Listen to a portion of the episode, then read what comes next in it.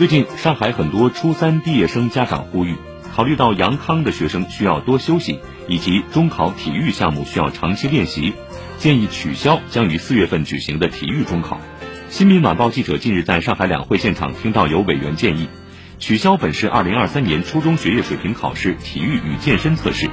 以统一分值计入考试成绩。